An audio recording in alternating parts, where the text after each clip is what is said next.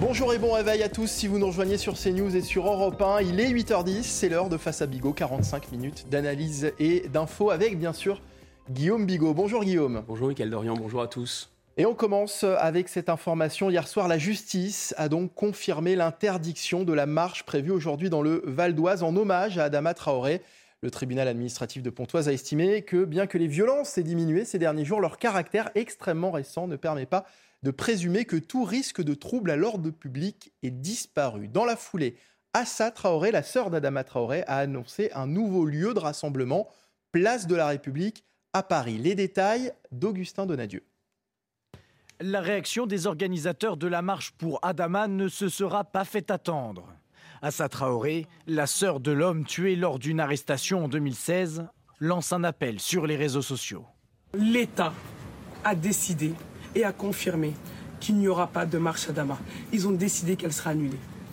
Moi, la sœur d'Adama Traoré, je serai demain à 15h sur la place de la République. Quelques heures plus tôt, le tribunal administratif de Cergy avait confirmé la décision d'interdiction de ce rassemblement prise par le préfet du Val d'Oise, mettant en avant le contexte inflammable de ces derniers jours et le risque de troubles graves à l'ordre public. Une décision que la France insoumise ne comprend pas, à commencer par Jean-Luc Mélenchon. Quel est le sens de l'interdiction de la marche samedi? Il n'y a jamais eu aucun incident. Pourquoi alors? Pourquoi? Plusieurs organisations de gauche se joindront au mouvement, comme la France insoumise qui appelle à un grand rassemblement. Pour demander justice pour Adama et toutes les victimes de violences policières, nous nous joignons à cet appel. À demain. En juin 2020, un rassemblement contre le racisme et les violences policières avait rassemblé 15 000 manifestants dans la capitale. 39 personnes avaient été interpellées après des heures avec la police en fin de manifestation. Voilà, Assa Traoré va donc rejoindre une autre marche hein, déjà prévue à Paris. Il semblerait qu'il y ait une trentaine de marches de ce type organisées euh, aujourd'hui. Guillaume Bigot, le préfet du Val d'Oise, a-t-il eu euh, raison, selon vous, d'interdire ce rassemblement qui est finalement déplacé tout en sachant que l'interdiction aurait aussi pu ne, pas être respectée.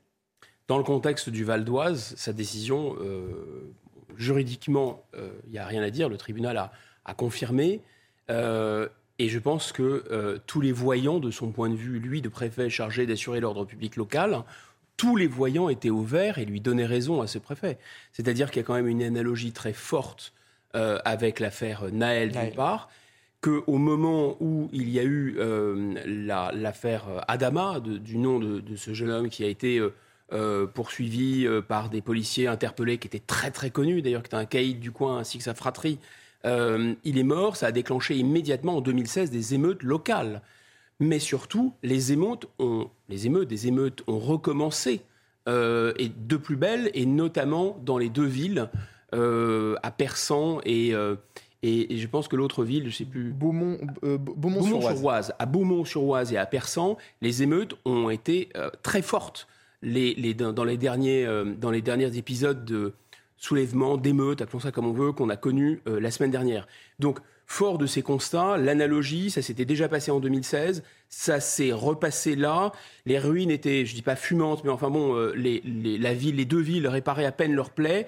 Le préfet a eu raison de, prévoir qu'à nouveau, ça pouvait mal se passer parce qu'on n'était pas très loin de ces, de ces émeutes. Donc, d'un point de vue juridique, euh, il était tout à fait fondé. D'un point de vue local, il était tout à fait fondé. Le problème, c'est que politiquement, il y a eu une sorte d'échec et mat. C'est-à-dire que l'interdiction locale a donné un prétexte à Assa Traoré, qui est la figure de proue. Vous savez, on la présente comme la Angela hmm. Davis française. C'est elle qui est à la tête du comité Justice pour Adama. Elle a euh, cette. Euh, ce, il y a une espèce de mise en scène autour d'elle puisqu'elle a fait la une du Times, enfin, ce qui n'est pas rien quand même, c'est devenu une star mondiale. À un moment, il y a des grandes marques de luxe qu'on ne citera pas qui avaient pensé à elle pour faire euh, leur publicité. Donc c'était devenu l'icône, si vous voulez, de la lutte à l'anglo-saxonne pour imposer en communautarisme en France et pour lutter contre le soi-disant racisme systémique, comme en France pour voir des George Floyd. Son frère aurait été un George Floyd déjà avant George Floyd, et Naël était un nouveau George Floyd. Et Madame euh, Adama Traoré, euh, Assa, Traoré, euh, sœur d'Adama, évidemment, elle s'est jetée, entre guillemets, sur l'affaire Naël, et elle a pris en main en quelque sorte, enfin elle toute seule, sinon elle toute seule, du moins les forces politiques et militantes qui la soutiennent, elle a pris en main la marche pour Naël. Et la marche pour Naël a été organisée suivant je dirais, la même symbolique, la même mécanique que les marches pour Adama. Les t-shirts ont été fabriqués rapidement. Le char, on a vu d'ailleurs la mère de Naël côte à côte avec euh, Assa Traoré. Alors pourquoi c'est un échec émat Parce que là, il est question non plus euh, d'organiser des marches comme tous les ans depuis 2016, qui s'était relativement bien passé d'ailleurs localement, sauf en 2020 déjà, place de la République. Euh, et il est question de les organiser cette fois-ci, cet après-midi, à 15h, place de la République. Alors justement, on vient de l'apprendre, le rassemblement place de la République à Paris va être interdit, annonce de la préfecture de, euh, de police. Reste à savoir si cette fois-ci, l'interdiction va être respectée. En tout cas, en 2020, il y avait, c'était je crois à l'époque de M. Castaner, l'interdiction avait été notifiée parce que... En raison du Covid. Alors, c'était le Covid, c'était le Covid, mais on appréhendait déjà et on n'avait pas complètement tort parce que cette manifestation a été très tendue. On a entendu des morts aux juifs, enfin, on a entendu des choses assez épouvantables, des policiers. Euh, euh, qui étaient euh, euh, d'origine africaine ou des dom certains militants les ont traités de, de, ce terme odieux de nègres de maison. Enfin, c'était mm. vraiment, c'était pas très, c'était pas très joli à voir. C'était surtout une démonstration d'impuissance de l'État dans un contexte où l'État mettait vraiment mm. empêchait les Français de sortir de chez eux. Souvenez-vous, sans autorisation pour acheter le pain. Mais là, cette manifestation interdite avait lieu en plein Paris sous les caméras à la à Place de la République. Donc là, il y a une réédition d'une certaine façon de ça. Et donc, il va y avoir. C'était pas place de la République, hein, je crois que c'était euh, devant le palais de justice de euh, Porte de, euh, Porte de Clichy. Il y, en a, il y en a eu deux, en réalité, manifestations. Mais il y avait également une manifestation où il était question, à ce moment-là, d'Adama de, Traoré et déjà du comité Assa Traoré. Mais le point essentiel, c'est que effectivement l'interdiction sera-t-elle ou non respectée? Hmm. Il est fort à parier qu'elle ne sera pas respectée. En général, ces interdictions ne sont pas respectées précisément parce que quand il y a trop de monde, on l'a vu pour les soulèvements de la terre, manifestation interdite, mais quand vous avez trop de monde, les forces de l'ordre, enfin l'État estime qu'il y a plus de risques à tenir son interdiction sur le terrain qu'à déclencher des heurts d'une certaine façon. Et là, là, hmm. eh bien, il va y avoir un autre retentissement puisque c'est la place de la République, c'est beaucoup plus chargé de symboles et surtout la récupération la récupération politique, d'abord par la France insoumise qui est derrière et qui soutient à bloc ce mouvement Justice pour Adama, qui, entre parenthèses, hein, montre que dans France insoumise, il y a deux problèmes. France d'abord et insoumise ensuite. Parce que là, franchement, il y a quelque chose qui n'est pas français dans ce séparatisme, dans ce communautarisme, et on voit bien que euh, les anglo-saxons sont plutôt assez contents. D'ailleurs, les, toutes les, les, unes des grands journaux anglo-saxons traitent la France de raciste, plaquent, si vous voulez, la, culture et la réalité américaine notamment sur ce qui se passe en France, qui n'a malheureusement, euh, ou heureusement plutôt, rien à voir. Jean-Luc Mélenchon a d'ailleurs dit euh, qu'il était surpris de la décision de la préfecture du, du Val d'Oise parce que il n'y avait jamais eu de, débordement lors de ces euh, événements, lors de ces manifestations. Visiblement, il a la mémoire courte. Bah, sauf en 2016 et sauf en 2020, et sauf tout à fait récemment, euh, émeute qu'il avait d'ailleurs encouragé euh, par des tweets assez incendiaires. Allez, on change de, sujet à présent. On, va continuer de parler des émeutes, bien sûr. Hein. Initiative surprenante d'un maire du Val d'Oise également, à Saint-Gratien, où pendant les émeutes, des bâtiments publics ont été incendiés. Julien Bachard, le maire de la ville, demande aux habitants de dénoncer les délinquants pour reconstruire les bâtiments détruits. Reportage de Jules Bedeau et Vincent Fandège. Voici ce qu'il reste du centre social Camille Claudel à Saint-Gratien. Incendié pendant les émeutes la semaine dernière, sa reconstruction et celle de tous les bâtiments dégradés se fera uniquement si les habitants du quartier Les Raguenais dénoncent les fauteurs de troubles. C'est en tout cas ce qu'a demandé le maire de la ville dans un courrier adressé aux habitants de ce quartier où se sont concentrées les tensions. Tant que nous ne posséderons pas les noms, aucun travaux de reconstruction ne seront engagés. Le seuil de tolérance est largement dépassé et maintenant la neutralité est considérée comme de la complicité. Une idée qui provoque l'incrédulité de bon nombre d'habitants et commerçants de Saint-Gratien pour qui la situation se retourne contre eux. Ce centre culturel, c'est le centre de tout le quartier. Leur histoire de dénonciation, c'est du n'importe quoi. Donc même s'il n'y a pas de dénonciation, bah faut il faut le reconstruire.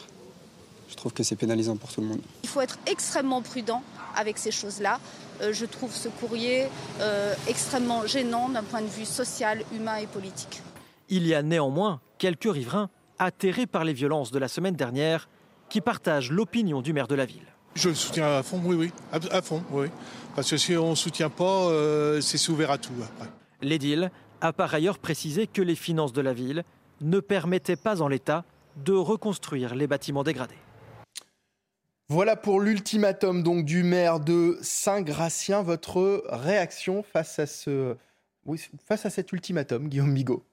Mais on comprend euh, cet ultimatum, on comprend qu'il a, euh, d'une certaine façon, qu'il est presque porté par un courant de l'opinion publique. Les Français, grosso modo, ne comprennent pas. Les Français, euh, de, à mon avis, de, vraiment de tous bords politiques et de toutes origines, dans leur grande majorité, ne comprennent pas qu'il soit question avec leurs impôts, parce que in fine, c'est quand même nos impôts qui vont reconstruire, et notamment les bâtiments publics, parce, et donc éprouvent une énorme frustration, puisque finalement, beaucoup des émeutiers étaient cagoulés, donc ne seront pas vraiment reconnaissables.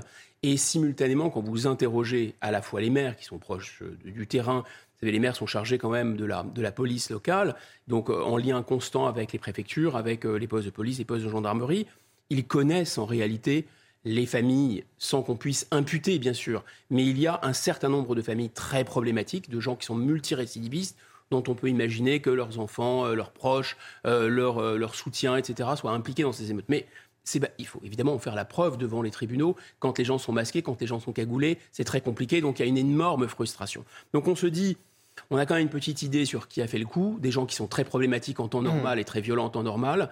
Et là, on, va demander aux citoyens de leur poche de reconstruire. Pour un maire en général, il faut ajouter, c'est une sorte de double peine, puisque les maires, avant cette séquence, avant même d'ailleurs l'inflation, étaient dans une situation financière difficile. Euh, L'État avait annulé un certain nombre de taxes locales. Euh, vous savez que, comme toute collectivité locale, ils sont obligés d'équilibrer leur budget. Et là vient, d'une certaine façon, une nouvelle, un nouveau cataclysme. Après l'inflation, la guerre en Ukraine, les gilets jaunes, etc. Voilà ces émeutes. Et donc, on leur redemande de mettre la main à la poche, alors même que l'État, d'une certaine façon, ne leur donne pas l'argent et exige que leur budget soit équilibré. Donc, on comprend euh, cette frustration. Les maires sont mis en porte-à-faux avec leur population. Et alors, on peut se dire, bon, bah, la réaction de ce maire, elle est quand même un peu, un peu bizarre, puisque il veut finalement faire une sorte de punition collective. Oui, ça, ressemble, ça ressemble finalement aux punitions de... Ça fait très maître d'école ah, finalement. Hein. Mais, euh, si vous dénoncez pas les coupables, je, punis toute la classe. Oui, mais il y a une logique là-dedans parce que je pense que ces émeutes, le fait de casser, le fait de piller, le fait de brûler, euh, c'est pas pour minimiser, hein, c'est très grave. Il y a même une dimension un peu insurrectionnelle là-dedans, mais il y a aussi une dimension infantile. Dans ces bandes, il y a des gamins de 12 ans, il y a des gamins de 18-20 ans. Quel 18-20 ans accepterait de traîner dans une bande avec des 12 ans? Donc on voit bien qu'il y a quand même une, psychologie euh, d'enfants, de, gamins qui brûlent et qui cassent finalement pour prendre une fessée euh, ou pour aller au coin. Donc on peut comprendre ça. Le problème là, c'est que je pense que c'est plutôt animé de bonnes intentions puisque le maire dit, ben justement, on ne veut pas de punition collective, on voudrait que les gens se dénoncent eux-mêmes. Mais, mais Bien sûr que, bien sûr que c'est un vœu pieux. Bien sûr que des gens qui sont capables, cagoulés, d'aller incendier des mairies, euh, de piller des supermarchés, de brûler des drapeaux, ne vont pas aller eux-mêmes euh, reconnaître l'autorité du maire, c'est-à-dire reconnaître l'autorité de la République et se dénoncer eux-mêmes. Eux-mêmes, ça n'a aucun aucun sens. Hmm. Donc, et puis surtout, et puis surtout, ce n'est pas faisable euh, juridiquement. C'est ça, le problème. Puisqu'il faut euh, imputer une responsabilité à un individu. Et, vous voyez, c'est toute la difficulté de comment gérer un phénomène Mais il collectif. Le sait, ce qu'il dit, il, le sait que c'est pas faisable et que c'est pas légal. Votre hypothèse, Michael Dorian, et, je pourrais aussi vous rejoindre, c'est peut-être que c'est aussi un moyen d'attirer l'attention des pouvoirs publics, hein, d'exprimer sa frustration et celle de ses concitoyens, et donc bah, voilà, mais, mais, ce qu'il dit, au fond, les Français le partagent. C'est Thibault de Montbrial écrivait ça dans le, dans le Figaro. Le pire, ce serait de, construire pour que ça rebrûle derrière. Ça, c'est vrai que ce serait, euh, ce serait impossible. Donc, c'est un moyen d'attirer l'attention, finalement, de l'impasse dans laquelle se retrouvent les, pouvoirs publics. Enfin, un dernier mot. Euh, moi, je me suis beaucoup intéressé à cette question comment, finalement, les traumatismes historiques pouvaient euh, être effacés pendant un certain temps, puis ressurgir plus tard. Et là, on entend dans les commentaires de gens qui sont opposés à cette mesure que oui, ça fait penser aux lettres des corbeaux pendant la guerre, ça fait penser à ça. Et cette histoire se mélange un peu, parce que finalement, pendant très longtemps, on n'a pas voulu voir cette violence qui se déchaînait. On n'a pas voulu voir ce mouvement finalement très xénophobe, très anti-français, très même raciste qui se développait dans certains quartiers, qui avait ce communautarisme anglo-saxon, plus le trafic de stupéfiants, etc. Parce qu'on s'est dit, ah ben non, euh, on, est, on, va, finalement, ils ont une sorte de totem d'immunité en raison des événements de la Seconde Guerre mondiale. Mais on voit que ça n'a absolument aucun rapport. Je pense qu'il est vraiment, est vraiment temps de sortir de ces grilles et de, ce repère orthonormé euh, parce que c'est ça le discours de l'extrême droite, etc. On n'est plus dans cette histoire. Il faut, il faut affronter. On a toujours d'une certaine façon une guerre de retard. Pourquoi on a perdu face à Hitler? Parce qu'on était dans la Première Guerre mondiale. Pourquoi on a perdu la Seconde Guerre mondiale euh, à, cause de, ça, pardon? Et pourquoi on n'a pas essayé? Parce que là, il ne s'agit pas d'une guerre, Dieu merci, on n'en est pas là. Mais pourquoi on ne comprend pas ce qui nous arrive? Parce qu'on a encore une grille de lecture qui, est, qui date d'il y, a 80 ans. Quoi. Autre euh, type, un autre type de, de, sanction à, présent avec la question de la suppression des allocations pour les parents de délinquants au cœur des débats depuis les, émeutes qui ont frappé le, le, pays. Avec ce sondage IFOP, à la question faut-il supprimer les allocations familiales aux parents de mineurs multirécidivistes? Eh bien, vous êtes tout de même 65% à répondre oui, 20% y sont opposés et 15% quand même ne se prononcent pas. Faut-il supprimer les allocations familiales aux, parents de, mineurs multirécidivistes. Guillaume Bigot. D'abord, euh, c'est une sorte de serpent de mer juridique et politique. Déjà, Jacques Chirac, en son temps, avait proposé des mesures analogues. Je pense que LR avait déposé, pas pour les émeutiers, bien sûr, mais avait déposé un, projet de loi. Une partie était même entrée en vigueur, puis avait été abrogée en 2013, si ma mémoire est bonne. Et M. Ciotti dit qu'il, lui, il a un projet qui était prêt pour sanctionner euh, les familles financièrement dont les enfants étaient abstentionnistes à l'école, enfin pardon pas abstentionnistes à l'école, merci du, jeu de mots, euh, dont, euh, dont, les familles et les enfants n'étaient pas assidus à l'école, manquaient les cours ou perturbaient le fonctionnement de la, classe, etc. Et il est vrai qu'il y a une responsabilité parentale, il y a même une responsabilité parentale civile, si vous voulez. Le problème, c'est de la responsabilité parentale pénale et plus difficile à mettre en œuvre. Parce que vous pouvez dire, de toute façon, c'est le droit français, hein, vous êtes responsable de ce que font vos enfants. Si vos enfants dégradent quelque chose, si vos enfants euh, euh, frappent un autre enfant, etc., vous devrez réparer à la justice civile. Vous êtes responsable de ce que font vos enfants Bien oui. sûr. Mais est-ce que vous êtes responsable de ce que font vos frères et sœurs? Là, non.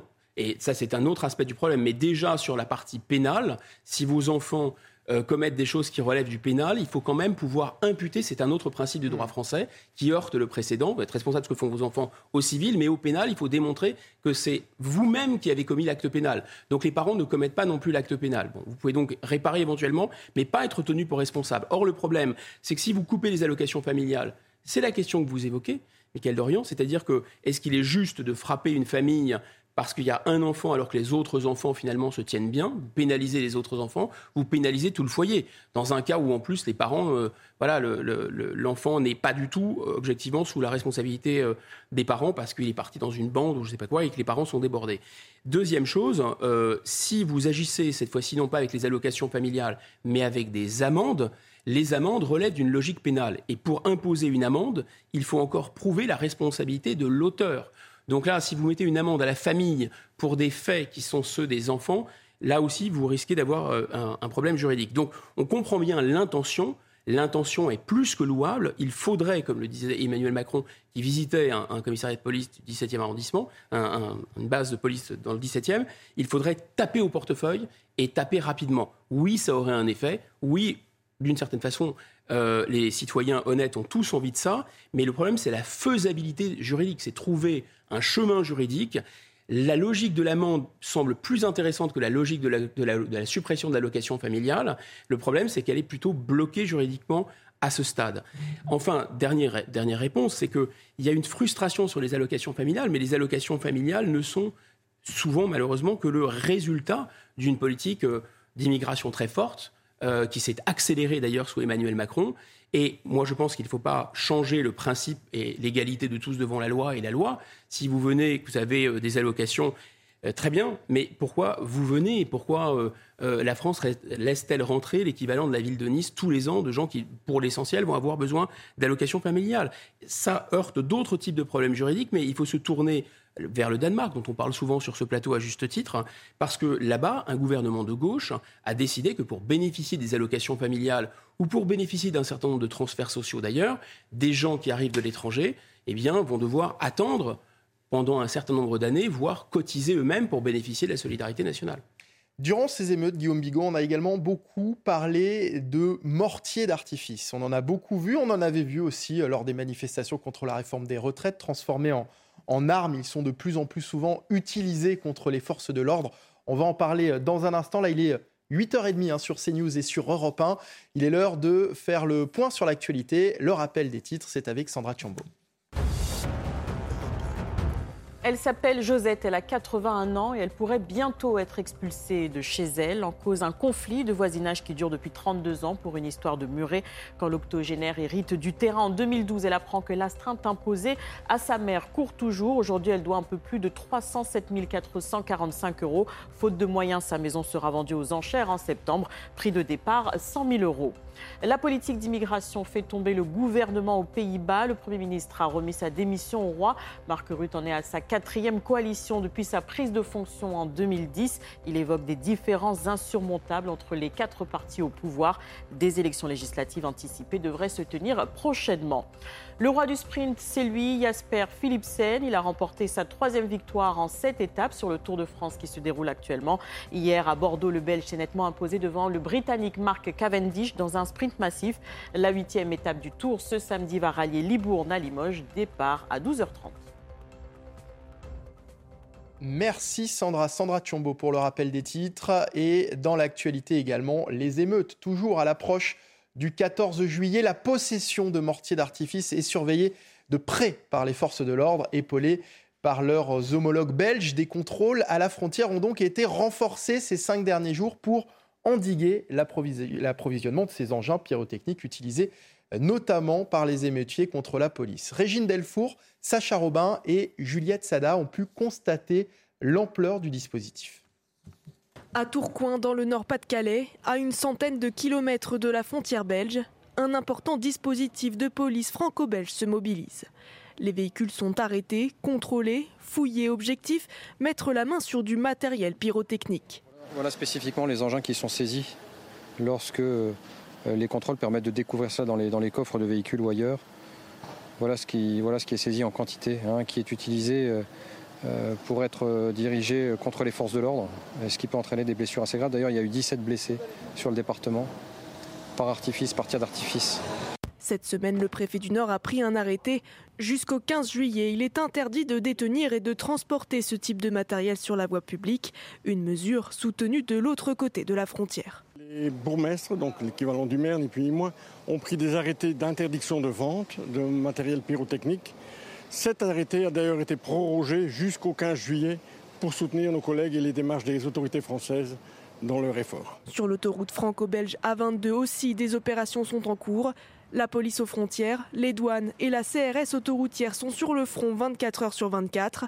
Tous les jours, ce sont plus de 1000 véhicules qui sont contrôlés. L'objectif, c'est de détecter les personnes qui sont susceptibles de se rendre en Belgique afin d'acheter des mortiers et des artifices et les utiliser comme euh, moyens et armes à l'encontre des forces de police dans le cadre des émeutes qui ont émaillé le territoire national. Dans le cadre de cette collaboration franco-belge, deux Français originaires de Seine-Saint-Denis ont été arrêtés à Moucron, en Belgique. Ils étaient en possession de 2 kilos d'artifices. Et si les autorités euh, françaises agissent donc pour éviter l'approvisionnement en mortier d'artifice en Belgique, Jean-Christophe Couvi, secrétaire national du syndicat SGP Police FO, fait le point, lui, sur la situation des stocks en France et il ne cache pas, vous allez l'entendre, son inquiétude. Les stocks ont été vidés.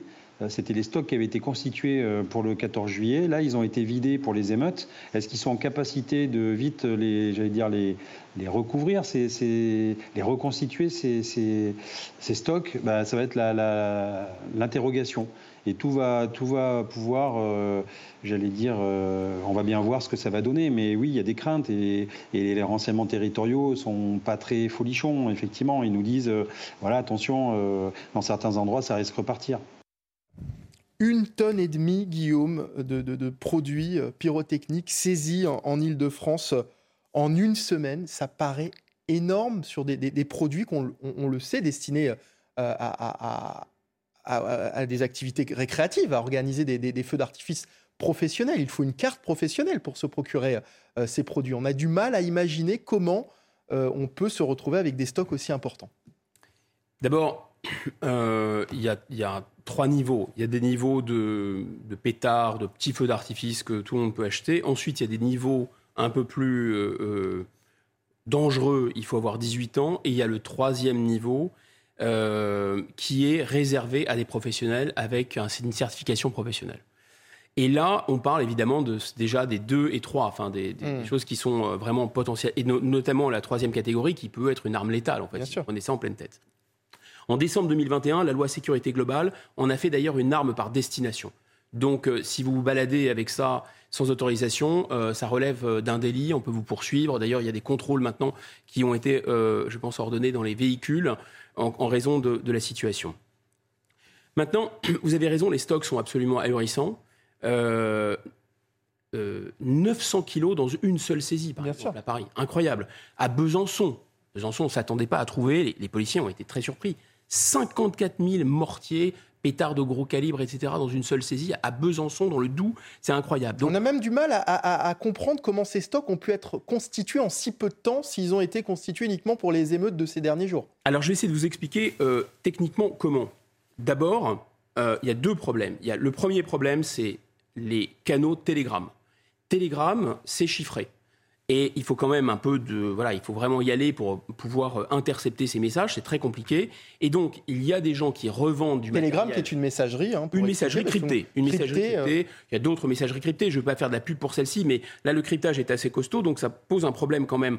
Enfin, le messa- la messagerie Telegram est plus cryptée, me disait un ancien du chiffre du ministère des Affaires étrangères, que les échanges entre les ambassadeurs. Faut bien comprendre, le gouvernement, dans les années 90-2000, était avec euh, moins chiffré, moins crypté que ce qui se passe sur Telegram euh, entre voyous, mais même pour vous et moi si vous utilisez Telegram. Donc c'est un défi un peu technologique d'une certaine façon.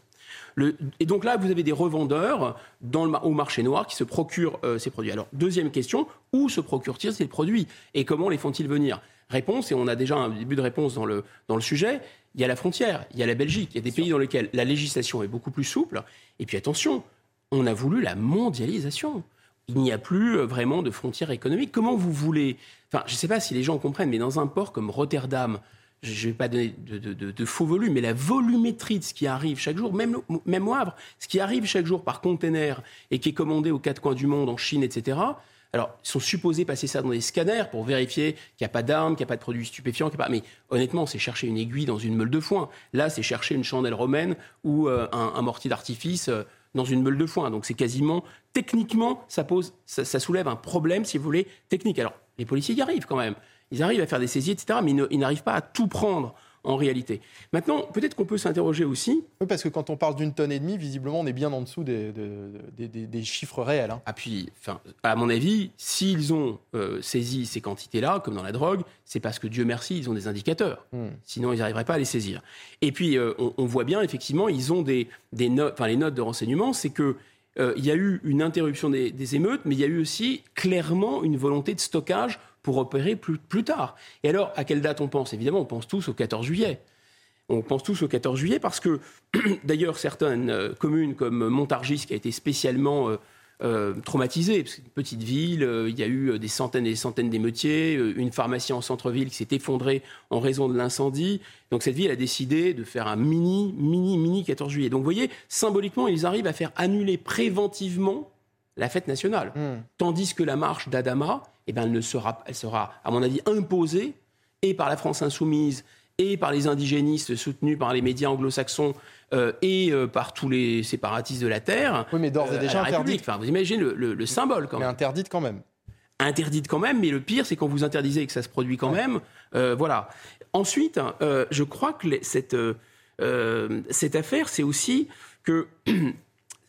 Enfin, comment comprendre l'utilisation de ces mortiers d'artifice? D'abord, rappelons qu'avec des, des pétanques, des cocktails Molotov, parfois des tirs grenailles, c'est rare, mais enfin, il y a quand même une intention de tuer, en tout cas de blesser très gravement, de faire très très mal. Ce ne sont pas des, des armes gentillettes, donc c'est pas une démonstration purement symbolique, je tire des feux d'artifice pour montrer que je suis pas d'accord. Non, non, non, vraiment, c'est ça. Mais on peut se dire, mais est-ce que finalement, c'est pas aussi le moyen d'utiliser, de monter le seuil de violence sans atteindre le seuil irrémédiable que serait l'ouverture du feu avec des armes automatiques qui existent, on le sait hélas, en raison de la présence de trafic de stupéfiants en quantité importante dans les banlieues.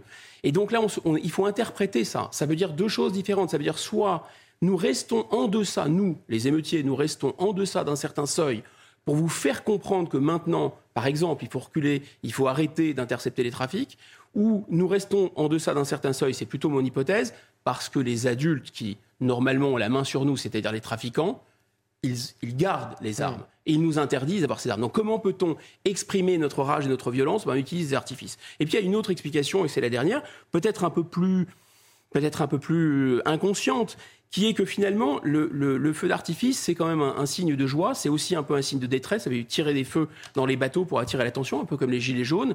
Et puis finalement, inconsciemment, ne disent-ils pas, nous aussi, on fait partie de la nation, on va tirer des feux d'artifice, vous voyez, alors qu'ils détestent. Donc il y a quelque chose de cette haine qui s'exprime, il y a quelque chose manifestement du dépit amoureux aussi.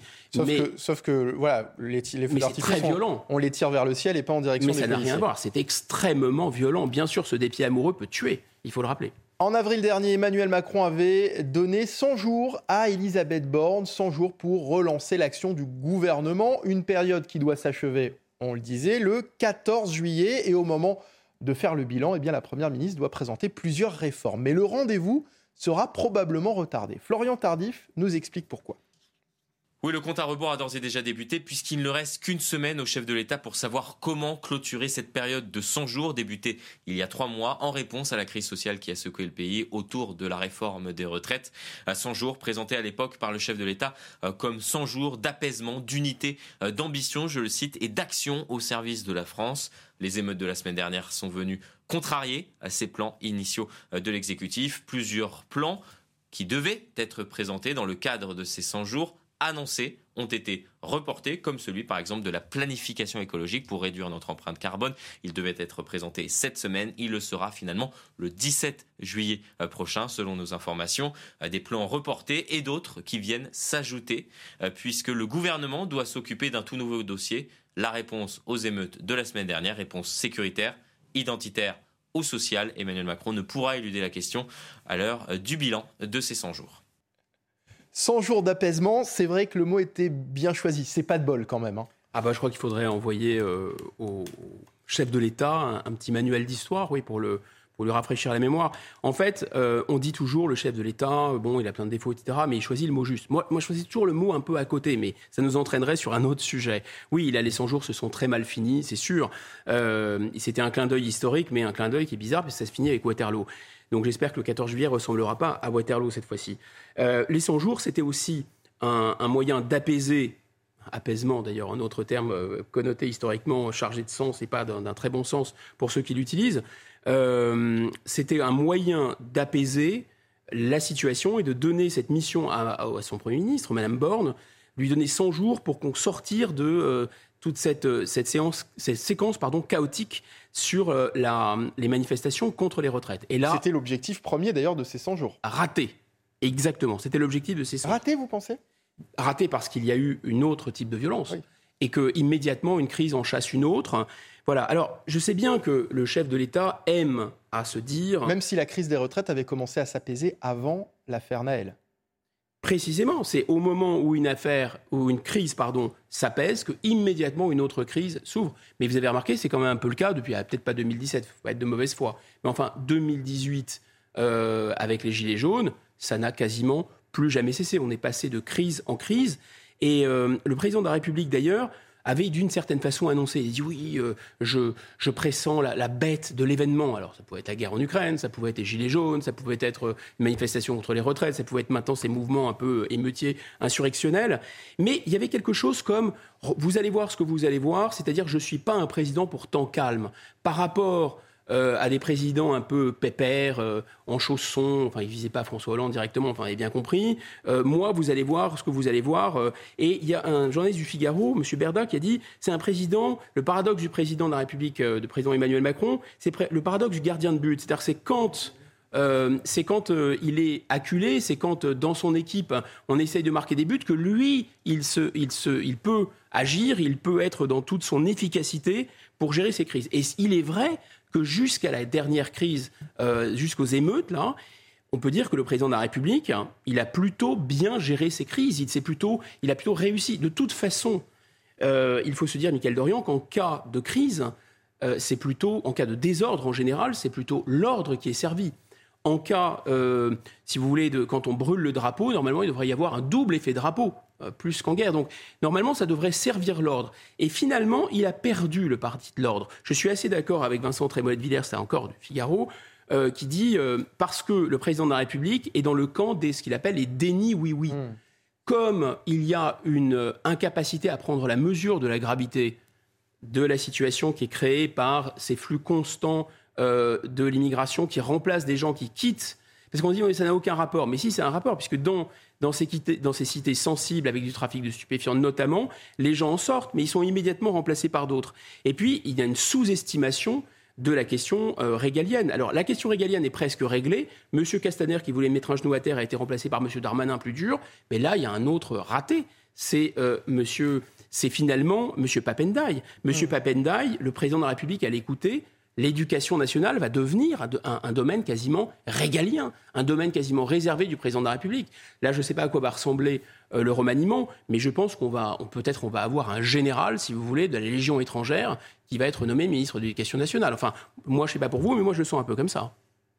Allez, ça ne vous aura pas échappé. Euh, Guillaume, ce week-end marque bien sûr le coup d'envoi des vacances d'été sur les routes.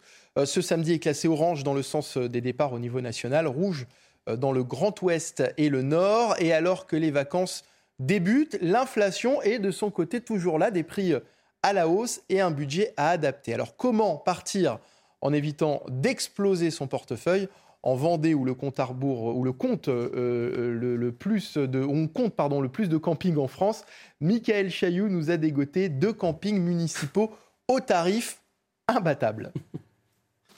Le site est idyllique en pleine forêt avec trois accès directs à la plage située à moins de 300 mètres. Ne cherchez pas les mobilhomes ou la piscine, rien de tout cela dans ce camping municipal 2 étoiles de Notre-Dame-de-Mont. On a à cœur de conserver ce camping qui s'adresse aux familles en proposant euh, un petit prix pour des familles qui n'ont pas de gros moyens. On est vraiment dans les moins chers euh, du littoral et on tient à y rester. Premier prix, 17,10 euros par jour pour deux personnes. L'emplacement nu, c'est deux fois moins cher qu'un camping privé. Un peu plus loin dans les terres, voici le camping municipal de Soulan, très certainement le moins cher des 370 campings de Vendée. 11,34 euros par jour pour un emplacement avec électricité. Franck est en communal dans l'Indre avec cinq enfants et un budget très serré. C'est le seul camping où il pouvait séjourner aussi longtemps. Pour un mois, ça va nous faire dans les 700 et quelques euros. C'est imbattable Oui, c'est imbattable pour regarder tout le monde qui a là. Même chose pour Michel et son mari. Avec leur petite retraite, ils ne sont pas là par hasard. 350 euros pour le mois avec l'électricité, les douches, le... tout, tout, tout. Même si elles n'ont pas d'objectif de rentabilité, les communes doivent se battre pour maintenir ces petits prix dans leur camping municipal, car elles sont elles aussi confrontées à l'envolée de leurs charges. Michael Chailloux et ses bons tuyaux donc pour les, pour les vacances euh, d'été. Plus sérieusement, Guillaume Bigot, l'inflation va-t-elle impacter les, les vacances des Français cette année? Forcément, on se pose la question. Alors oui et non. Euh, apparemment, les, enquêtes sur les modes de consommation et les anticipations des, dépenses des Français montrent qu'il y a eu euh, contraction d'autres types de dépenses, mais que la plupart, et notamment les parents euh, avec des enfants, essayent de ne, pas, de ne pas annuler les vacances estivales. Il faut dire que les vacances estivales sont très longues. C'était un autre, pour faire le lien aussi, ce qu'on disait juste avant, un autre sujet de réflexion de l'exécutif sur comment occuper les enfants pendant, pendant l'été. Maintenant, euh, il y a quand même trois familles sur quatre qui devraient partir cet été.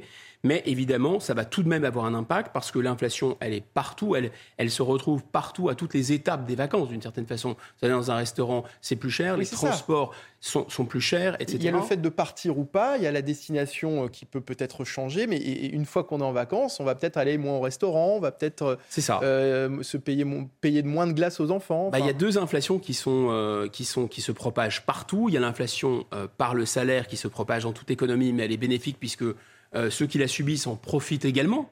Mais il y a une inflation qui est absolument maléfique et qui se propage partout, c'est l'inflation par l'énergie euh, et hmm. par euh, voilà. Et donc on, en est là, ça continue. Il y, a, ce phénomène-là. Alors donc ça veut dire que les vacances vont quand même, j'allais dire, en prendre un coup. Donc plus de, on va pas partir dans les mêmes lieux nécessairement. Peut-être aussi que la touffeur estivale, les très grandes températures font que de plus en plus on a ce mouvement que les gens ne partent plus euh, sur vous savez, le littoral du sud, du sud-ouest, du sud-est, hein, parce qu'il fait très chaud. Donc on se reporte sur des littoraux un peu plus au nord du pays, mais qui sont un peu plus doux maintenant avec les réchauffements. On va plutôt ailleurs, donc parfois dans la campagne, parfois un peu plus en montagne, bien que ce soit déjà relativement cher. Et puis on prend, on va se reporter dans les modes de consommation vers du tout inclus. Alors, est-ce que c'est dû au fait que les gens utilisent davantage Internet pour tout commander à l'avance? C'est un usage aussi de consommation. Mais il y a aussi des phénomènes de prix cassés. Vous prenez tout inclus, c'est à la fois moins cher et en même temps que vous prenez tout inclus, eh bien vous avez moins la tentation de allez, je vais avoir une dépense supplémentaire, je vais me faire plaisir, aller au restaurant, etc. Parce que là, pour le coup, les enquêtes montrent que les arbitrages des Français qui vont partir en vacances, ils vont moins, enfin, ils vont, ils vont partir tout de même pour trois familles sur quatre. Par contre, ils ont prévu de dépenser beaucoup moins d'argent pendant leurs vacances. Hmm. Et pour cause, puisque euh, la, situation d'inflation est quand même encore tendue. D'une manière générale, les enquêtes ont tendance à montrer que les vacances sont quand même préservées pour les Français. S'ils font attention tout au long de l'année, ils essayent de, de, de conserver leurs vacances. Ça reste un pôle de dépenses ils conservent d'autant plus leurs vacances que, euh, mis à part euh, les CSP+, euh, les cadres et surtout les cadres sup, qui ont tout de même continué à, à utiliser les RTT, les week-ends prolongés, les jours posés pendant toute l'année, là, ce n'était que des gens qui n'étaient pas directement impactés par l'inflation qui ont pu le faire. Donc oui, il y a eu beaucoup de voyages qui ont été annulés pendant l'année et moins d'activités touristiques, disons, tout au long de l'année. Voilà. Donc on comprend qu'il y a une volonté au moins de garder, de préserver, de sanctuariser euh, la période estivale. parce que dans cette période de crise, la valeur famille aussi est extrêmement importante. Les gens ont quand même envie de se retrouver en famille. Toutes choses étant égales par ailleurs, plus la société est dure, plus l'État semble un peu hum, fragile, euh, plus la situation de l'économie aussi est difficile, plus l'individualisme en général se répand dans la société et plus la, valeur euh, de, la, hum, de la cellule familiale prend de mmh. l'importance. Allez, direction euh, l'Olympia à présent, où s'est déroulé il y a quelques jours un concert exceptionnel. C'est une première dans l'histoire de la Légion étrangère. Une soixantaine d'hommes de ce corps d'armée a donné deux représentations, un concert qui a enjoué le public, et notamment Thibaut Marcheteau qui a eu la chance d'accéder aux coulisses de cet événement unique. Dans les coulisses de l'Olympia, ces légionnaires s'apprêtent comme des rockstars à monter sur scène. À la tête de cet orchestre, composé de 63 hommes, le chef de musique doit composer avec les 17 nationalités différentes. Dans la pédagogie, il faut aller doucement, il faut bien réexpliquer, et puis ça se passe très bien. L'avantage, c'est que la musique est un langage universel. Bon, et les musiciens ben, lisent la partition. Après, ben, il faut faire l'osmose, il faut faire ben, un travail de chef d'orchestre. Et puis, le grand saut, pendant deux heures, les prestations s'enchaînent. Avec, évidemment, des chants militaires mais aussi des solos ou encore de la variété française. Le public était déjà conquis. C'est fabuleux, hein. moi je suis sidérée. Hein. Je pensais pas, je sais pas pourquoi je suis venue là déjà, et je pensais pas que ça serait aussi bien. C'est prenant, c'est beau, c'est, euh, il y a les poils quoi. Donc euh, c'est très intéressant.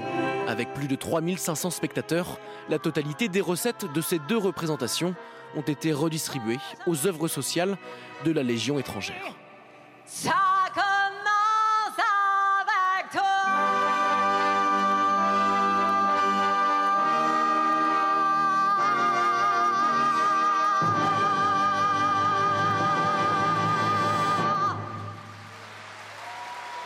Merci euh, à Thibaut Marcheteau pour ce sujet et puis merci à vous euh, Guillaume euh, Bigot pour cet échange.